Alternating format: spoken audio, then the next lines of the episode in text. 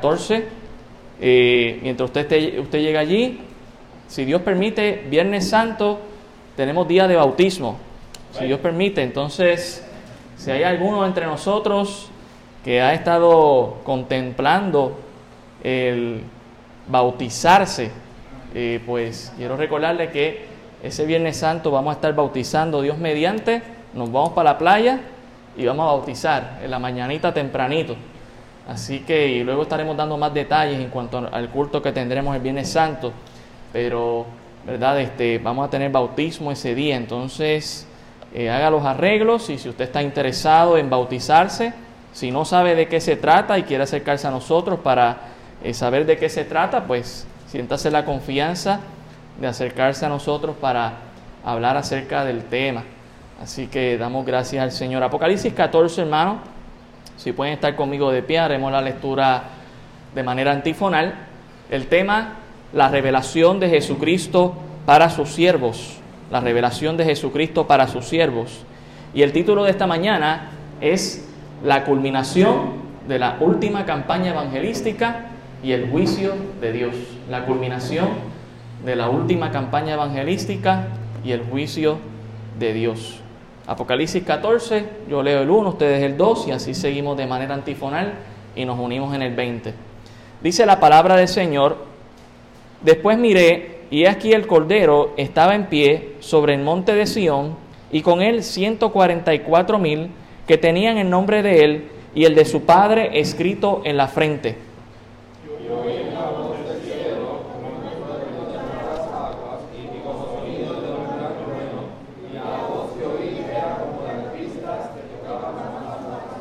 Y cantaban un cántico nuevo delante del trono y delante de los cuatro seres vivientes y de los ancianos, y nadie podía aprender el cántico sino aquellos 144 mil que fueron redimidos de entre los de la tierra.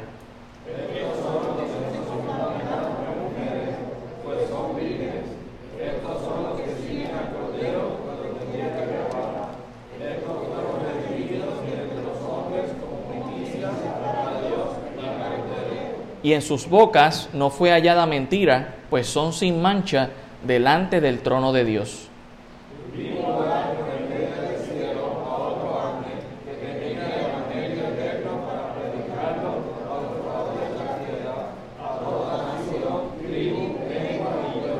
diciendo a gran voz, temed a Dios y dadle gloria, porque la hora de su juicio ha llegado y adorad a aquel que hizo el cielo y la tierra, el mar y las fuentes de las aguas.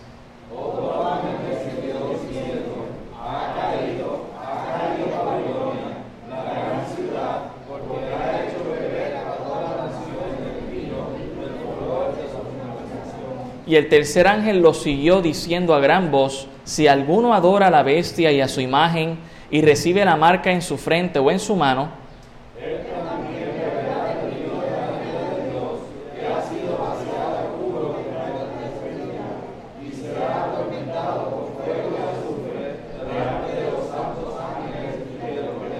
y el humo de su tormento sube por los siglos de los siglos, si no tienen reposo de día ni de noche los que adoran a la bestia y a su imagen, ni nadie que reciba la marca de su nombre.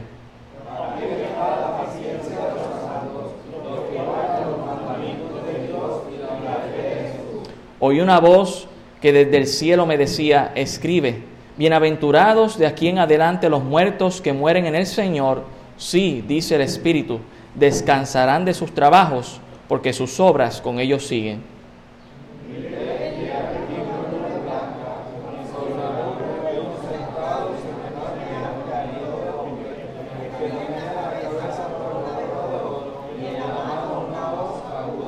Y del templo salió otro ángel clamando a gran voz al que estaba sentado sobre la nube, mete tu hoz y ciega porque la hora de cegar ha llegado, pues la mies de la tierra está madura.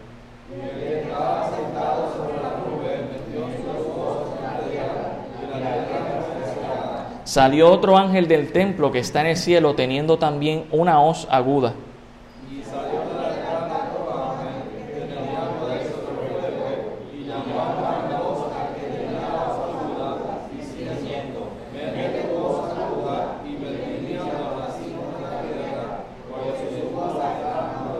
Y el ángel arrojó su hoz en la tierra y vendimió la viña de la tierra y echó las uvas en el gran lagar de la ira de Dios. Y fue pisado el lagar fuera de la ciudad y del lagar salió sangre hasta los frenos de los caballos por mil seiscientos estadios. Señor, gracias damos por tu palabra, ella viva y eficaz. Ruego en esta mañana que tu Santo Espíritu hable a nuestras vidas, Señor, que no simplemente veamos esto como acontecimientos del futuro que ciertamente se cumplirán, pero que podamos ver los principios y los preceptos que tú deseas, Señor, que nosotros sigamos para honrarte con nuestras vidas. Te lo pedimos en el nombre de Jesús. Amén. Pueden tomar asiento, hermanos. La culminación de la última campaña evangelística y el juicio de Dios. Hermano, en medio de todos los juicios que Jesús, es decir, Dios, lleva a cabo, su gracia seguirá siendo anunciada, es decir, su evangelio. E, en primer lugar, por todos los mártires que mueren por la causa de Cristo. En segundo lugar, en aquellos tiempos Dios enviará a dos testigos suyos quienes predicarán el Evangelio y aunque tendrán oposición, ellos seguirán haciendo su labor por 1260 días. Eso lo vimos en Apocalipsis 11, que cada vez que alguien se oponía y los intentaba matar, ellos botan fuego de su boca, ellos levantan las plagas mencionadas en el Antiguo Testamento para que nadie se les oponga. Ellos oran para que no llueva y haya escasez. Así que ciertamente ellos tendrán ah, una, el comienzo de una gran campaña evangelística que comenzó con ellos y que seguirá con mártires que morirán durante la tribulación, pero que llevarán a cabo el Evangelio de nuestro Señor Jesucristo. Ellos también, ¿verdad? Eh, hablando de los 144 mil sellados, serán un testimonio no solamente al pueblo de Israel, sino al mundo entero, también compartiendo el Evangelio ellos también serán muertos, eh, como lo expresa en Apocalipsis 13:7, donde nos dice, y se le permitió hacer guerra, hablando de la bestia, es decir, el anticristo, y se le permitió hacer guerra contra los santos y vencerlos. También se le dio autoridad sobre toda tribu, pueblo, lengua y nación. Y es muy probable, ¿verdad?, que estos 144 mil mueran durante la investidura del anticristo eh, reconocido como si fuese Dios mismo. Allá en Segunda de Tesalonicenses, el capítulo 2, deje su marcador en Apocalipsis, Segunda de Tesalonicenses, el capítulo 2, el verso 1, el apóstol Pablo habla sobre este evento.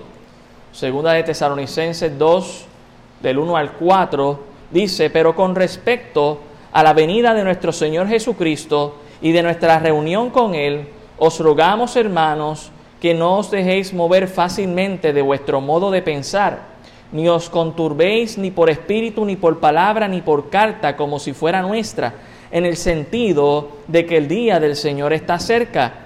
Nadie os engañe en ninguna manera, porque no vendrá sin que antes venga la apostasía y se manifieste el hombre de pecado, el hijo de perdición, el cual se opone y se levanta contra todo lo que se llama Dios o es objeto de culto, tanto que se sienta en el templo de Dios como Dios, haciéndose pasar por Dios.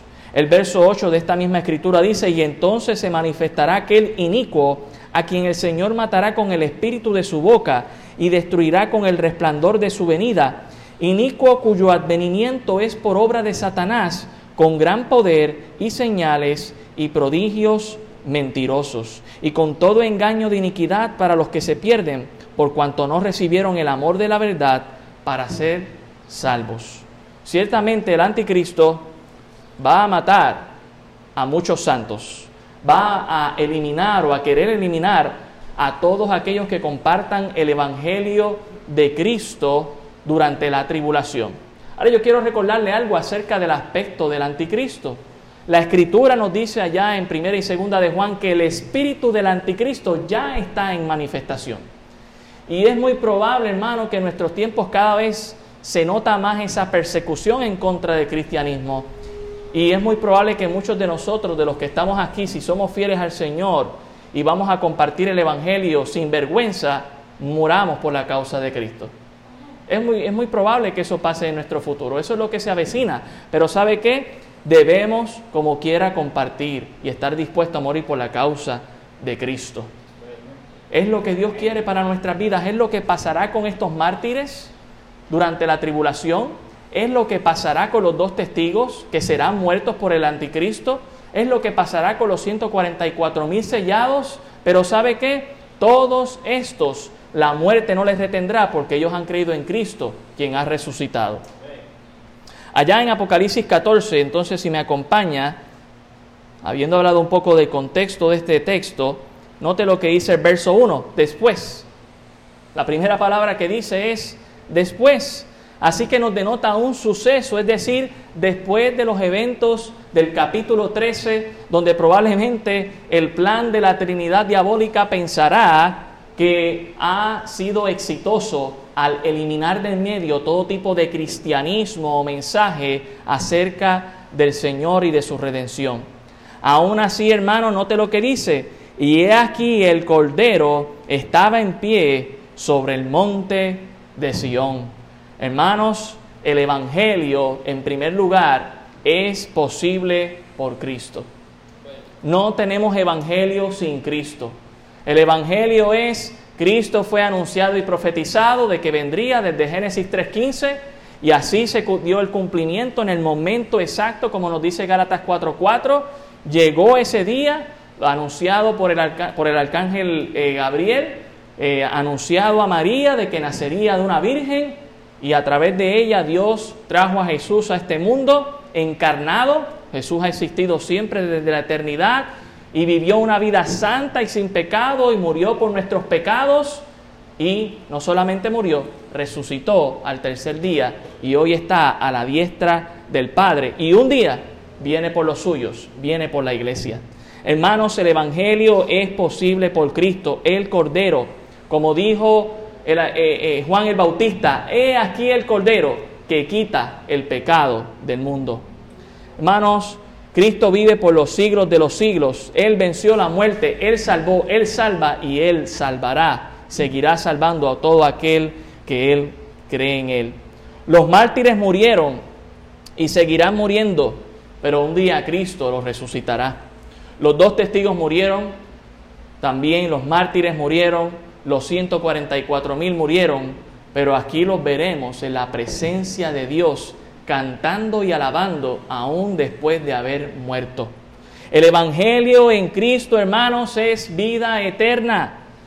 Es decir, que la muerte no puede detener el poder de Dios en los que hemos creído.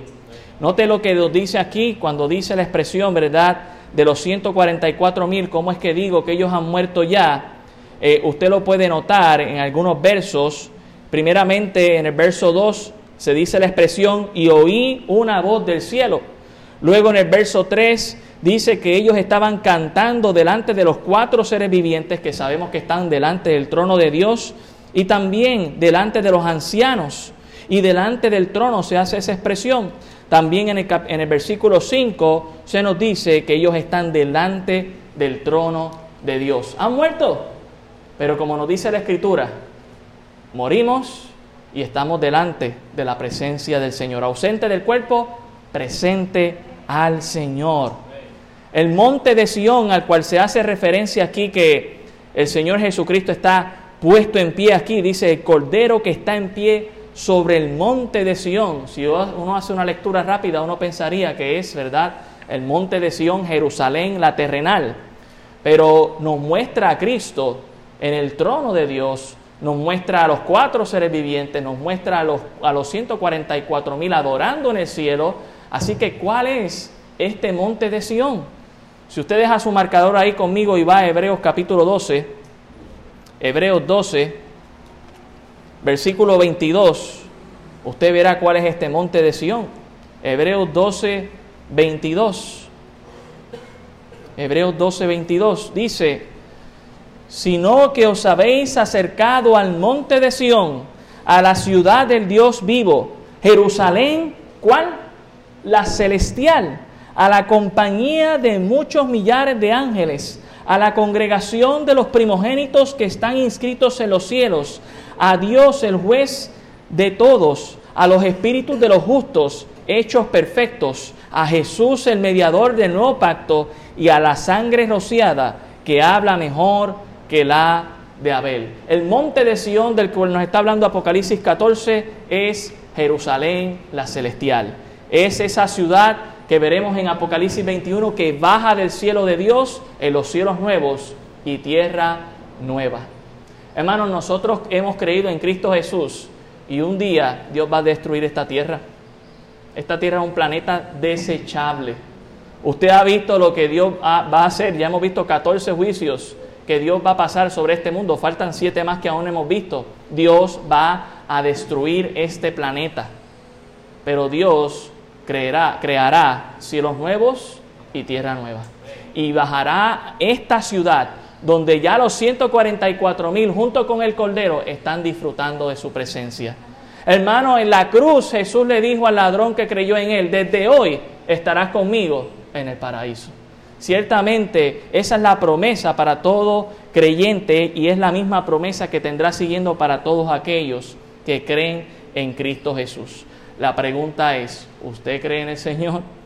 Dice el verso 1 de Apocalipsis 14, después miré y he aquí el Cordero estaba en pie sobre el monte de Sión y con él 144 mil que tenían en el nombre de él y el de su padre escrito en la frente. Ya habíamos hablado de estos 144 mil allá en Apocalipsis capítulo 7, donde se hace la mención de que son del pueblo de Israel, 12 mil de cada tribu. No son puertorriqueños, no son chinos, no son africanos, son del pueblo de Israel. Y lo que se nos indica aquí es que ellos son presentados como una primicia de salvación de Dios acerca del pueblo de Israel. Pero note lo que dice el verso al final. Tienen el nombre de Él, es decir, del Cordero de Jesús y el de su Padre escrito en la frente. Mientras muchos en el contexto del capítulo 13 en la tierra se están marcando con el sello del anticristo, como nos lo indica el versículo 18, muchos también estarán creyendo en el Cordero, en Jesús, y estarán siendo marcados por el Espíritu Santo. Sabemos que Efesios 1.13 nos dice que una vez hemos creído en el mensaje del Evangelio, hemos sido sellados con el Espíritu Santo. Es un sello que usted y yo no lo vemos porque es un sello espiritual, pero es un sello santo donde Dios nos saca aparte y sabe que nos puede identificar como sus hijos. Mientras en el mundo muchos se estarán identificando con el diablo, con el anticristo, como su Mesías y marcándose, otros serán marcados por Jesús, por el Espíritu Santo. Hermanos, ¿por quién usted está marcado? Yo espero que el Espíritu Santo haya sido quien le haya marcado. Eso ocurre en el momento en que usted cree en el Evangelio. Si usted no ha creído en el Evangelio, tengo que decirle que usted está marcado desde nacimiento con la marca del Hijo del Diablo. Jesús confrontó a los religiosos de su tiempo diciéndole, ustedes son de vuestro padre el diablo. Y, y, es el mismo mensaje para todos los que nacemos sin, ¿verdad? Todos hemos nacido sin tener una relación y una comunión con Cristo y no es hasta el momento en el que creemos en Cristo Jesús que somos sellados por el Espíritu Santo. ¿Por quién usted está marcado?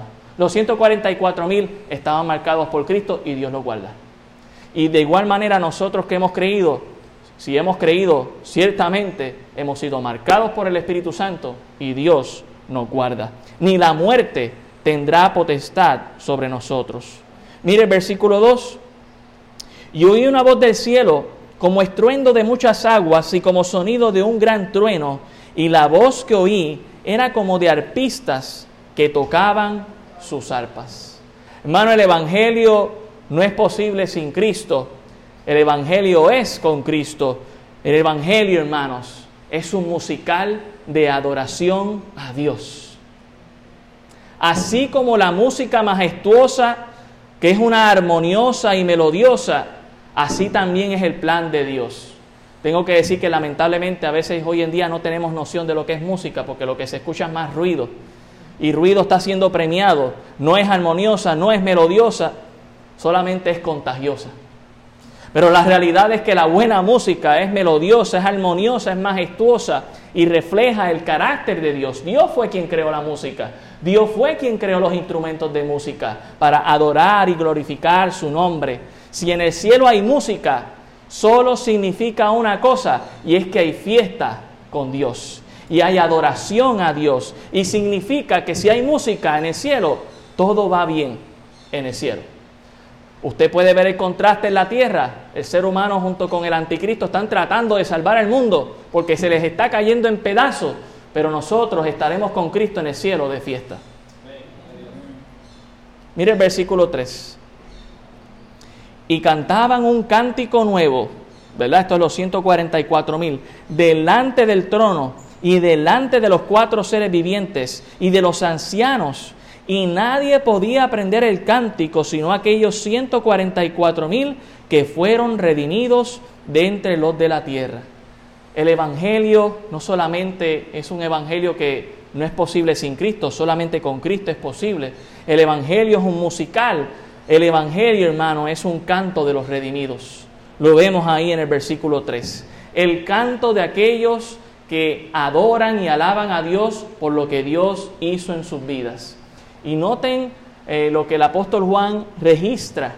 Ni los seres vivientes pueden entonarlo, ni los ángeles pueden hacerlo, ninguna otra persona que está allí, solamente los 144 mil, porque son los que han experimentado la redención de Dios.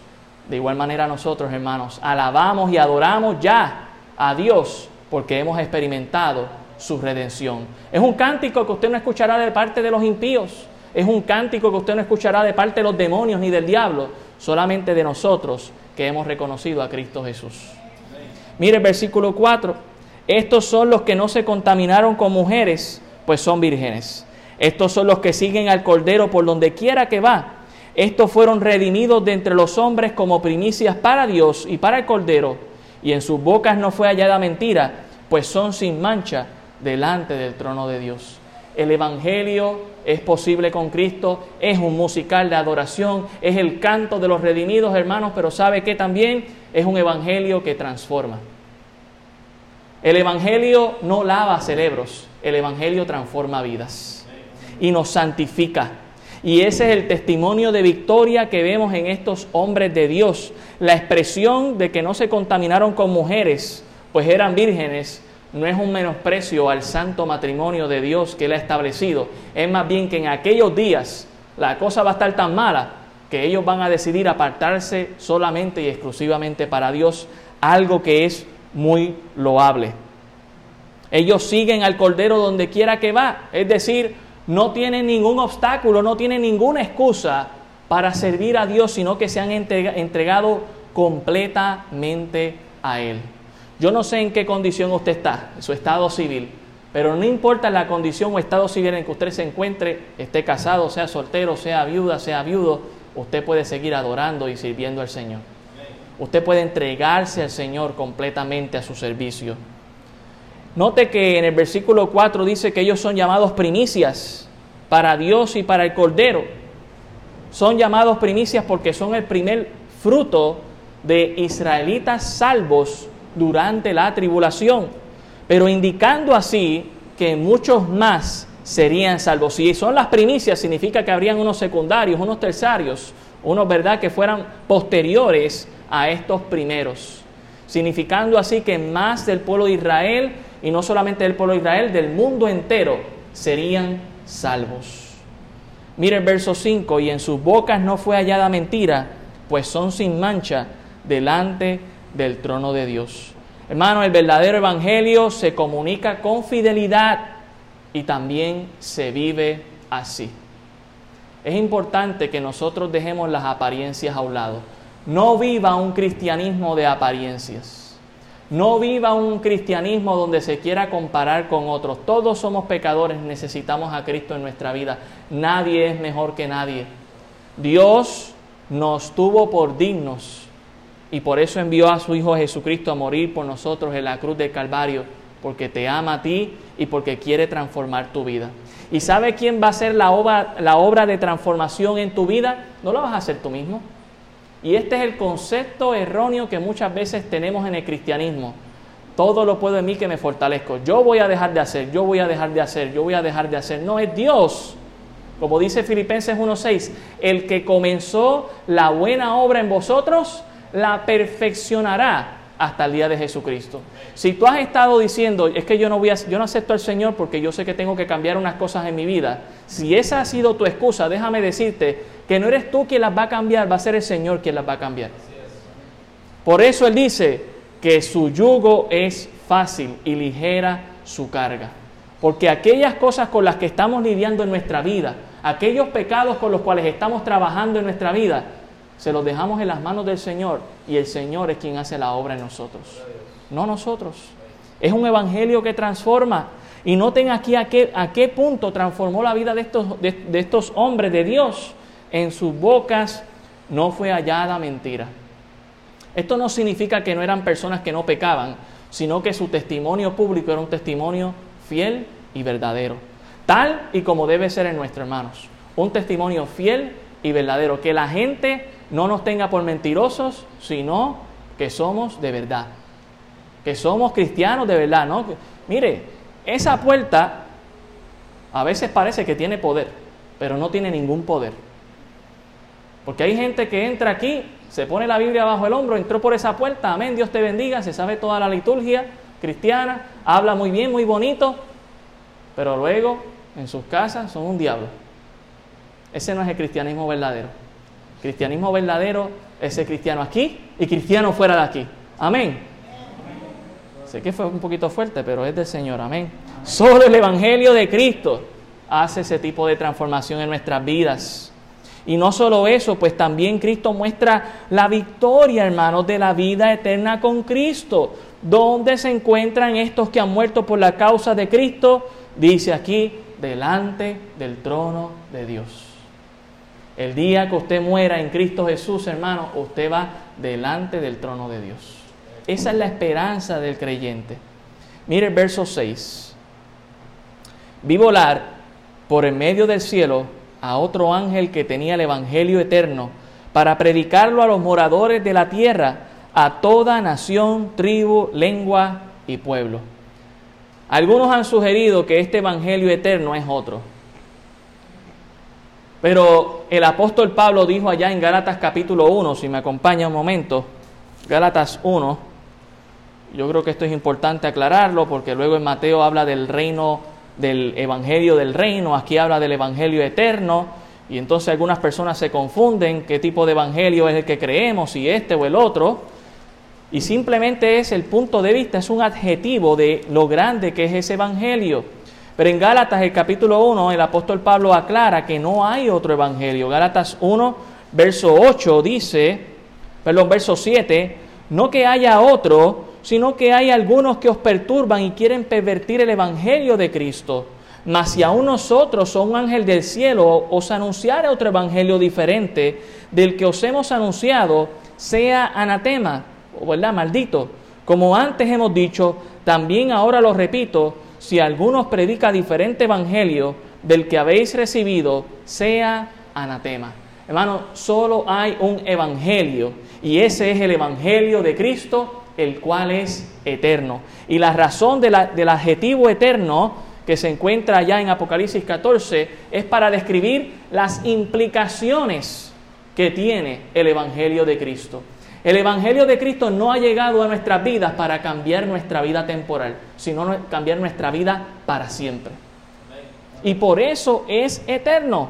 La salvación de Cristo no es temporal, es para salvarte de la eternidad en el infierno.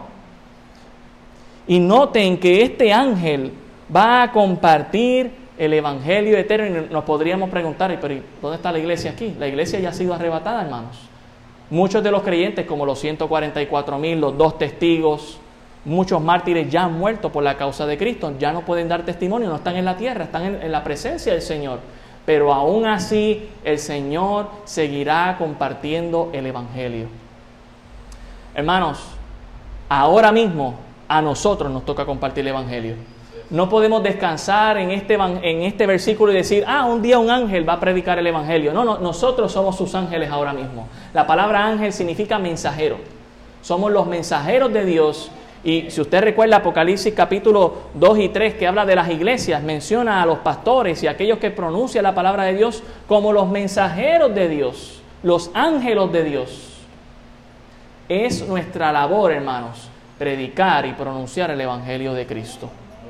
Un día lo hará un ángel y gloria a Dios. Se cumplirá lo que dijo Jesús allá en Mateo 24. Si me acompaña, Mateo 24, versículo 14. Mateo 24, 14.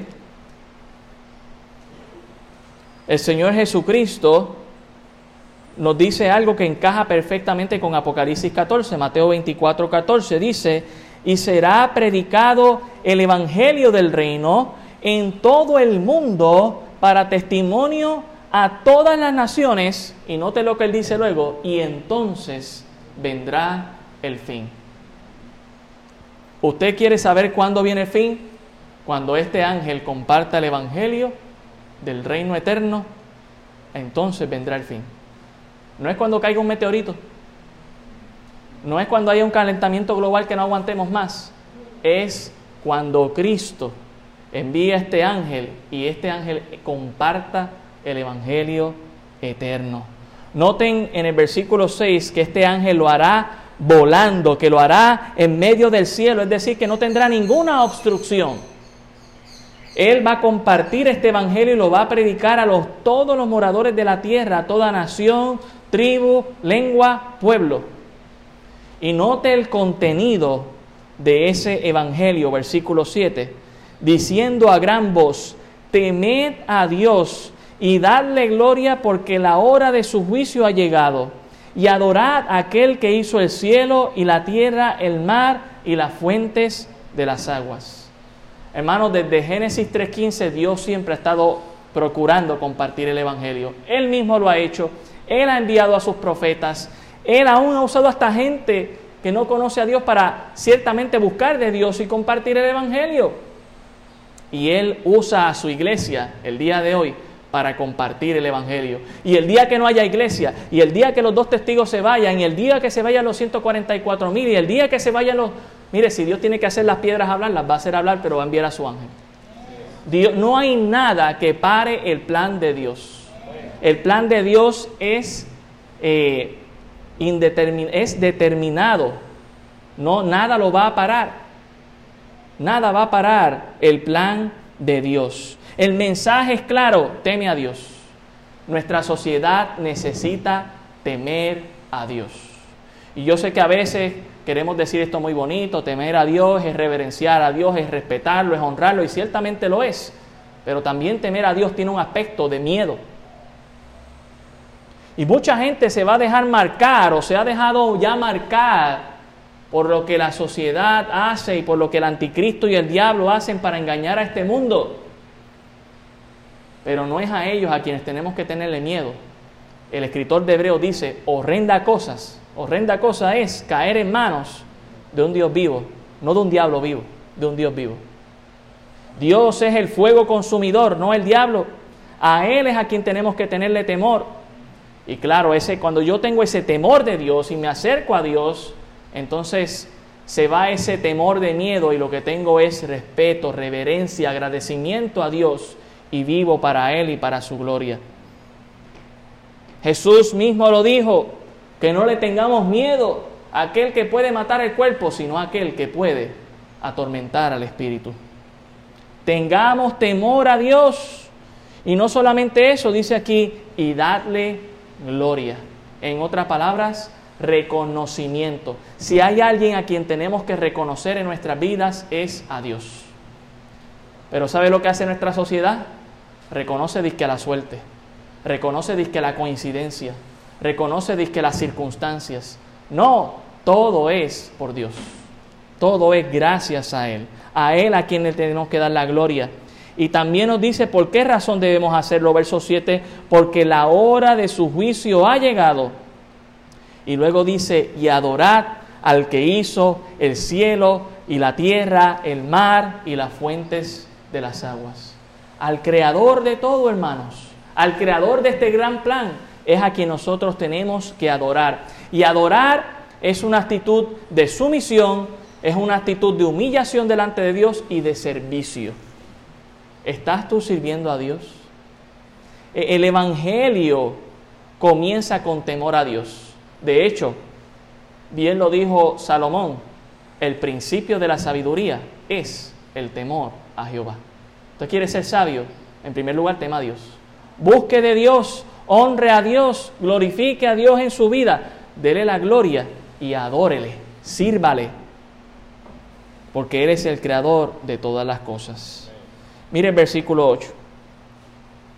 Otro ángel le siguió diciendo, ha caído, ha caído Babilonia, la gran ciudad, porque ha hecho beber a todas las naciones del vino del furor de su fornicación. Yo no sé si usted se ha dado cuenta de algo en Apocalipsis, pero hay mucha actividad angelical. Desde el capítulo 1 hasta este capítulo hemos visto mucha actividad angelical. Dios va a tener a sus ángeles ocupados, ciertamente. Y este ángel está anunciando la caída de Babilonia.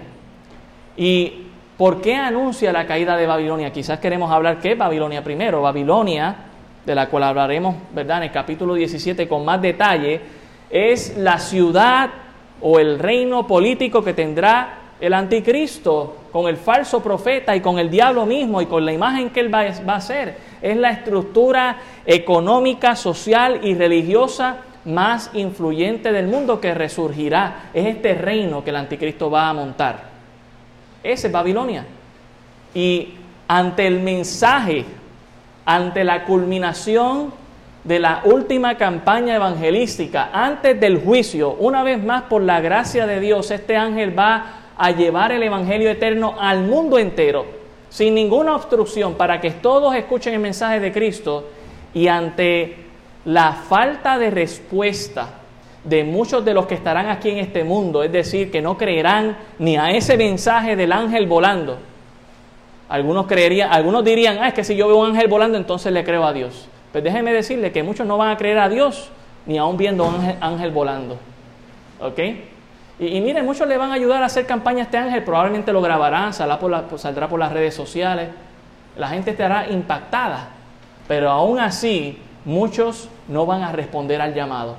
Y recuerde que Dios en el versículo 7 está diciendo, el que no haga caso al llamado, yo voy a pasar juicio. Y, precisamente eso es lo que pasará en el versículo 8. Dios va a derribar esta estructura, este reino, este imperio que el anticristo va a montar una vez haya proclamado el Evangelio. Déjeme decirle algo en cuanto a eso. Usted mismo ha escuchado el Evangelio esta mañana. Se lo he resumido, le he dicho de diferentes maneras. Y usted tiene una de dos, o responder positivamente y aceptar a Cristo en su corazón, arrepentirse de su pecado, o rechazar el mensaje. Pero solamente me queda decirle la verdad, una vez usted rechaza el mensaje, el juicio de Dios un día llegará a su vida. Tengo que decirle la verdad, si usted no se arrepiente y viene a Cristo Jesús, viene juicio para su vida. Y eso es lo que pasará sobre este imperio que pensará, junto con el anticristo, nosotros hemos rechazado a Dios, yo soy Dios, sírvanme a mí, todo va a estar bien, pónganse en el sello, ahí van a poder ir comprar y vender, todo va a estar bien. Y precisamente después del Evangelio ser compartido, Dios va a pasar juicio Habrá una última campaña evangelística llevada a cabo por un ángel, hermanos. Y después de eso viene el juicio. Mire el versículo 8, dice aquí, ha caído, ha caído Babilonia, la gran ciudad, porque ha hecho beber a todas las naciones del vino del furor de su fornicación. Y esta fornicación es una no solamente física, pero más que física, espiritual, habiendo adorado al hijo del diablo, la encarnación del diablo, que es el anticristo, como si fuera Dios mismo, la más grande fornicación espiritual antes vista. Mire el versículo 9. Y el tercer ángel lo siguió diciendo a gran voz, si alguno adora a la bestia y a su imagen y recibe la marca en su frente o en su mano, él también beberá del vino de la ira de Dios que ha sido vaciado puro en el cáliz de su ira y será atormentado con fuego y azufre delante de los santos ángeles y del Cordero. El Evangelio siempre va a anunciar la derrota del diablo y de sus seguidores. El Evangelio siempre anuncia el juicio de Dios y la condenación de los que no quieren creer. Las buenas nuevas es que si usted recibe el regalo de Cristo, usted será salvo. porque déjeme decirle, la salvación es un regalo. Cristo fue quien la pagó en la cruz del Calvario. Cristo fue quien hizo la obra. Usted no necesita hacer ninguna obra. Usted no necesita venir caminando de rodillas hasta aquí para ser salvo. Usted solamente necesita mirar a Cristo. Mire a Cristo y crea en Cristo y sea salvo. Pero usted no tiene que hacer ninguna obra. Sin embargo, siempre el Señor va a anunciar la derrota de los que no creen. Hermano, los que adoren a la bestia, el anticristo, y a la imagen que va a cobrar vida, si usted recuerda, hablamos de eso en Apocalipsis 13, ellos también recibirán el juicio de Dios. Y note la expresión que este juicio será puro. Es decir, que no va a ser diluido con agua. Yo no sé si usted alguna vez ha bebido algo, un jugo bien puro, que usted ha tenido que echarle agua, para que sepa, para que esté más agradable, para que no caiga tan pesado. El juicio de Dios, Dios no le va a echar agua. Va a ser completo, va a ser puro. Y usted dirá, pero Dios no ha sido misericordioso. Lo ha sido. Acaba de compartir el Evangelio al mundo entero, por todas las edades. Usó a sus santos profetas en el Antiguo Testamento, está usando a la iglesia en el Nuevo Testamento. Y usará a los dos testigos, a los 144 mil sellados, a este ángel. Claro que Dios ha sido misericordioso. Dios no quiere que nadie se pierda, sino que todos procedan al arrepentimiento. Pero ciertamente Dios va a pasar juicio a aquellos que no le creen. Mira el versículo 11. Y el humo de su tormento sube por los siglos de los siglos y no tienen reposo de día ni de noche los que adoran a la bestia y a su imagen, ni nadie que reciba la marca de su nombre. Y quizás esto lo vemos en aspectos futuros, pero usted recuerde que aquel que no ha recibido a Cristo es hijo del diablo, tiene la marca del diablo. De la única manera que usted puede quitarse esa marca es conociendo a Cristo. Y Dios va a poner entonces su sello, su marca espiritual. Pero ¿sabe qué? En la Biblia en ningún momento me dice que el infierno se va a congelar. Dice aquí que el humo del fuego, podemos presumir, Y podemos asumir por otros textos donde la Escritura dice que el fuego no se apaga y que eh, el gusano no deja de comer día y noche. Y el tormento que está expresado aquí dice que es día y noche. Hay esta imagen que a veces tenemos de que el diablo va a estar en el infierno castigando y con látigo, azotando. Mire, el diablo también va a sufrir. El anticristo también va a sufrir. Los demonios van a sufrir. Dice Santiago que los demonios creen y tiemblan porque viene el tormento a sus vidas. Cuando Jesús estuvo aquí en la tierra y confrontó a algunos endemoniados, los endemoniados estaban preocupados de si ya había llegado su hora. Ellos saben que su hora viene. El tormento que van a tener todas estas personas no va a tener descanso. De igual manera que si usted cree en Cristo Jesús, el gozo, la fiesta delante de Dios tampoco va a tener descanso. Va a ser de bendición ¿Dónde usted quiere pasar la vida eterna? Probablemente todos queremos decir el cielo. Pero ¿cómo lo mostramos con nuestras acciones, hermano? ¿Cómo decimos, bueno, yo realmente quiero estar con Dios? Mire, bien interesante. Hay gente que dice que quiere estar con Dios, pero en su vida aquí en la tierra parece que no lo quiere estar. Entonces, ¿cómo es posible que usted dice que quiere estar con Dios por la eternidad, pero no puede pasar un tiempito con nosotros aquí en la iglesia adorando y glorificando a Dios? Pero usted quiere estar con Dios por la eternidad. Piense y reflexione en eso, hermano. Si usted quiere estar con Dios por la eternidad, todo momento terrenal posible, usted quiere estar con Dios. Los 144 mil dice ahí que le seguían a Cristo donde quiera que Él iba. Donde quiera que Él iba. Y Dios ha manifestado que la iglesia es un lugar donde Él se manifiesta en nuestras vidas. Yo quiero estar donde Él está. Yo quiero estar cada vez que se abren estas puertas para adorar y glorificar al Señor. Sin embargo, nos dice aquí que los que no conocen al Señor no tendrán reposo, dice aquí, de día ni de noche. Mire el versículo 12, aquí está la paciencia de los santos, los que guardan los mandamientos de Dios y la fe de Jesús. No sé si usted recuerda la semana pasada en Apocalipsis 13, si vamos un momento allá, Dios le dio un consejo a los santos durante la tribulación. Y eso se lo dice en el versículo 9, Apocalipsis 13, 9. Dice, si alguno tiene oído, oiga, si alguno lleva en cautividad, va en cautividad. Si alguno mata a espada, a espada debe ser muerto. Aquí está la paciencia y la fe de los santos. Queriendo decir que los santos de aquel tiempo, que serán confrontados por el anticristo y hará guerra con los santos, deben reflexionar en si deben matar o no deben matar. Y lo que está diciendo el Señor es, no maten. Y lo que ahora nos dice en el capítulo 14 es, ¿ves que la paciencia fue buena? Yo he cobrado venganza.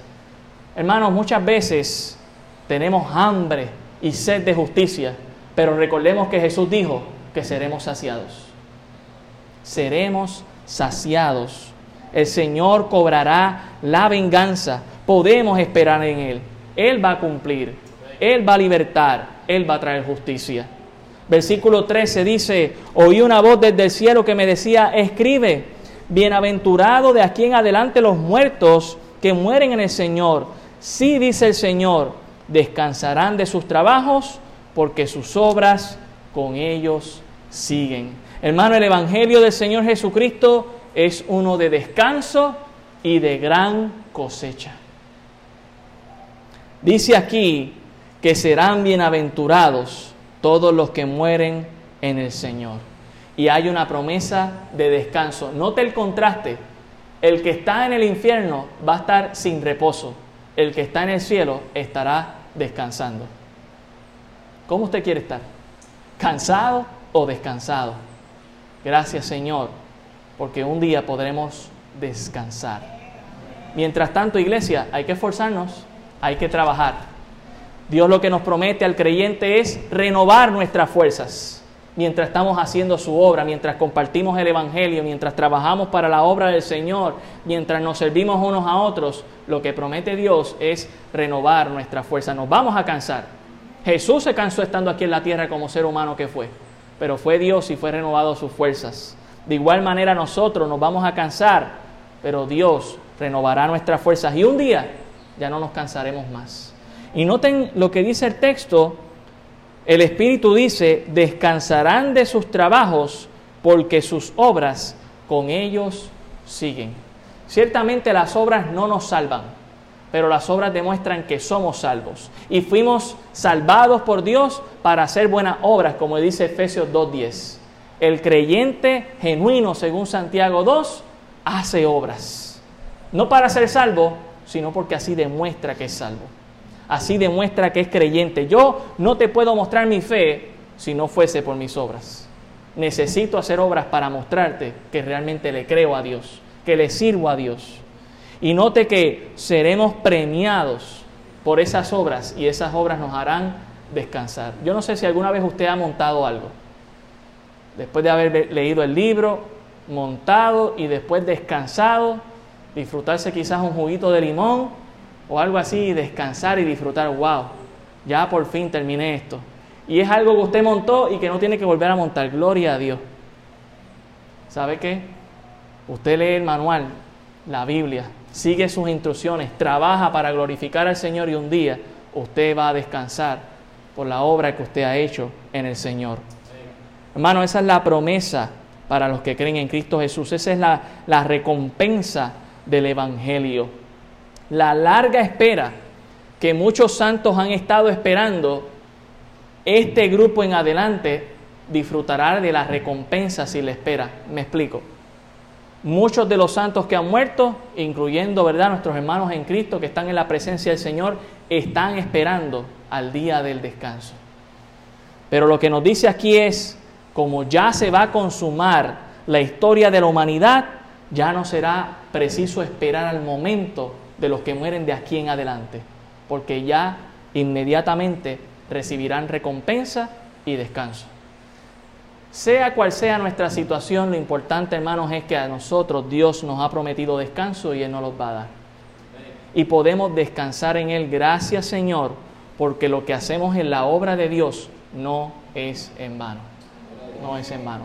Yo creo que Dios en las últimas semanas nos ha llenado de mucho aliento para, que le reconozcamos a Él. Lo que estamos haciendo aquí no es en vano. No es en vano. Anímese, hermano. Sirva al Señor. Honre al Señor. Glorifique a Dios. Un día esta historia se va a consumar. Y para que sepan, ya Dios dijo, hecho está.